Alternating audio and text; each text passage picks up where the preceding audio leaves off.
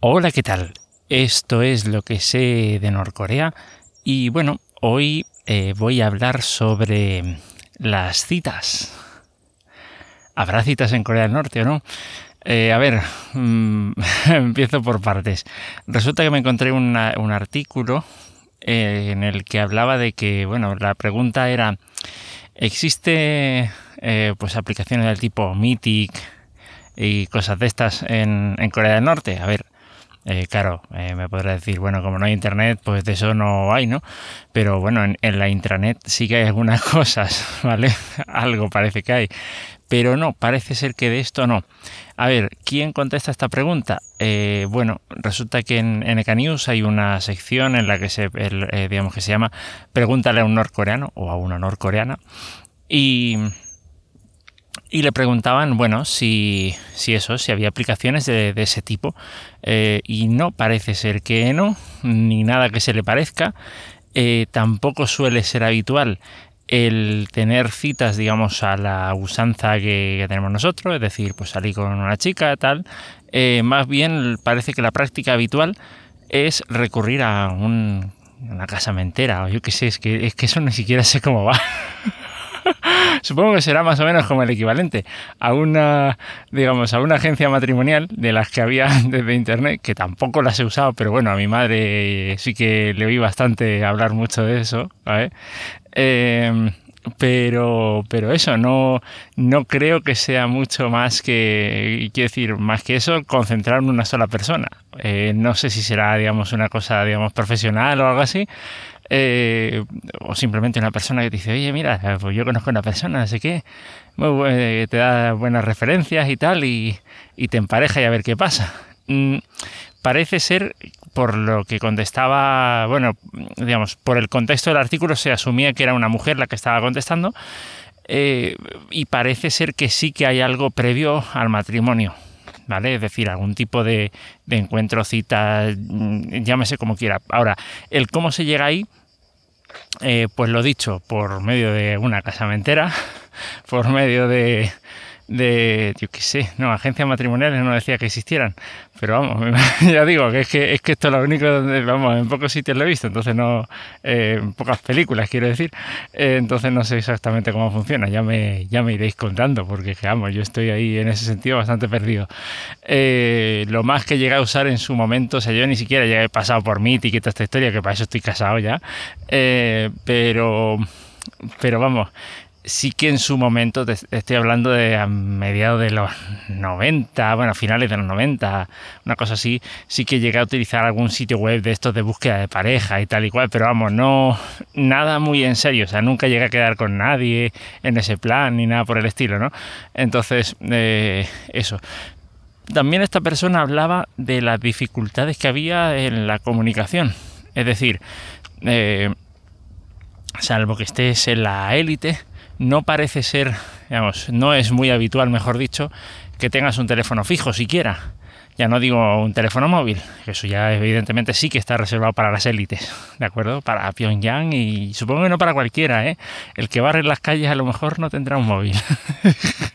en fin, entonces, ¿qué ocurre? Que eh, esta, esta, mujer mencionaba que, por ejemplo, eh, con su marido, antes de casarse, pues eh, resulta que, bueno, a veces se podía pasar meses enteros sin tener noticias de ningún tipo de él. Es decir, yo qué sé, el que más, el que menos, cuando no había internet, pues oye, eh, una cartita de cuando, cuando iba cayendo, ¿no? Eh, cuando no había internet y si a lo mejor no había teléfono, una cartita de cuando en cuando iba cayendo. Pues no. Mm, lo habitual si uno, no tiene teléfono fijo es que deje recados en una, digamos, en, en, la fábrica en la que trabaja. Es decir, pues yo qué sé, digamos que yo estuviera saliendo con una chica o que yo tuviera alguna relación con ella, pues entonces me, eh, yo tendría que eh, llamar a la fábrica, por poner un ejemplo, donde estuviera trabajando ella y, y dejar, digamos, el recado. Eso, algo parecido sí que me ha tocado vivir.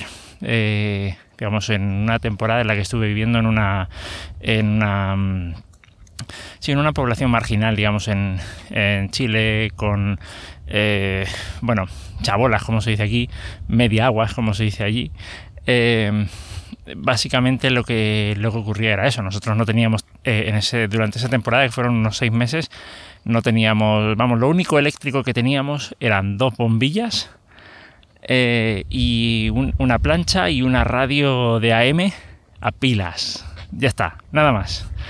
teléfono, pues eh, recados, es decir, si tenías un vecino que tenía teléfono, pues tú dabas ese número de teléfono y le decías que, que, te pasara los recados, vamos, que cualquier mensaje que te dejaran, pues que te lo pasara.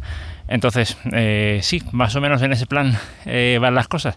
Pero de todas formas ella mencionaba, pues eso, que, hubo una temporada en la que se tiró ocho meses sin saber nada de él y que, y que después se enteró, vamos, que había tenido que había tenido no sé qué historia y le tuvieron que operar y todo, o sea, vamos, una historia, ¿no? Entonces, eh, vamos, mm, no, no parece ser muy, muy habitual. Ahora, también estuvo mencionando un detalle bastante curioso, y es que las personas que sí tienen teléfono público, eh, perdón, público, teléfono fijo, ¿vale? No sé si habrá teléfono público, a lo mejor habrá, pero vamos, no lo sé, tengo mis dudas. eh, los que sí tienen teléfono fijo, eh, vamos, cuando cuando lo utilizan o cuando contestan, parecen, eh, parece que eh, menciona esta mujer que lo usan a la manera, digamos, hablan como si fueran surcoreanos, ¿de acuerdo? Claro, como es una, digamos, se considera como una cuestión de, prestigio, digamos, el tener un teléfono público. Y ella se oye eso, voy a con teléfono público, un teléfono fijo. yo solo había escuchado, bueno, lo había leído de los teléfonos móviles que bueno, entonces entiendo que si, si ya tener un teléfono fijo es, eh, vamos, eh, eh, es una cosa así, vamos, impresionante, pues de tener un móvil ya el non plus ultra, vamos. Pero, a ver, ¿cómo lo digo? básicamente, básicamente lo que, lo que mencionaba es que, bueno, en una ocasión había escuchado de una persona que había llamado, bueno, una chica que había llamado a casa de, digamos, de su novio, eh, había contestado al padre y la chica, pues, pues nada, se puso a hablar, pues, con un acento así surcoreano. Y el padre va y le dice, oye, vente que te están llamando y tal. Oye, que no sabía que, que de la noche al día, vamos, se había unificado Corea. que como diciendo, ¿y, y, tu, tu chica por qué está hablando así? ¿Vale? Eh, bueno, eso da también para más detalles. Eh, de decir, ¿cuánta información entra sobre Corea del Sur y Corea del Norte? Eh, parece que bastante, precisamente por ese tipo de cosas, porque si eres capaz de hablar con un acento surcoreano, si eres capaz de, hablar no solo con un acento surcoreano, sino en Corea del Norte y en Corea del Sur hay diferencias e incluso hasta, hasta me atrevería a decir, digamos, dialectales.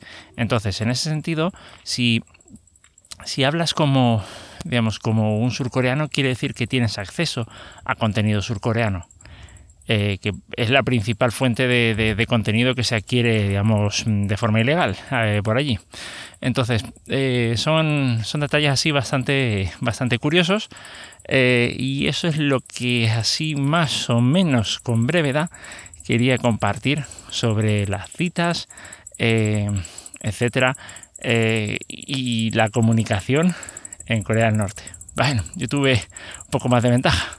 Con mi mujer, eh, vamos, mi mujer y yo estuvimos ahí hablando por teléfono. Eh, sí que es verdad que, teníamos que estar pendientes de, de, la hora, porque entonces los teléfonos, las llamadas de fijo a fijo aquí en España eran gratuitas, pero solo la primera hora. Entonces te esperabas a que se cumpliera la hora, colgabas y volvías a llamar. y vamos, así nos tirábamos, uf, ¿qué? Tres o cuatro horas al día. Es que vivíamos, vivíamos a 120 kilómetros de distancia el uno del otro y nos veíamos los fines de semana.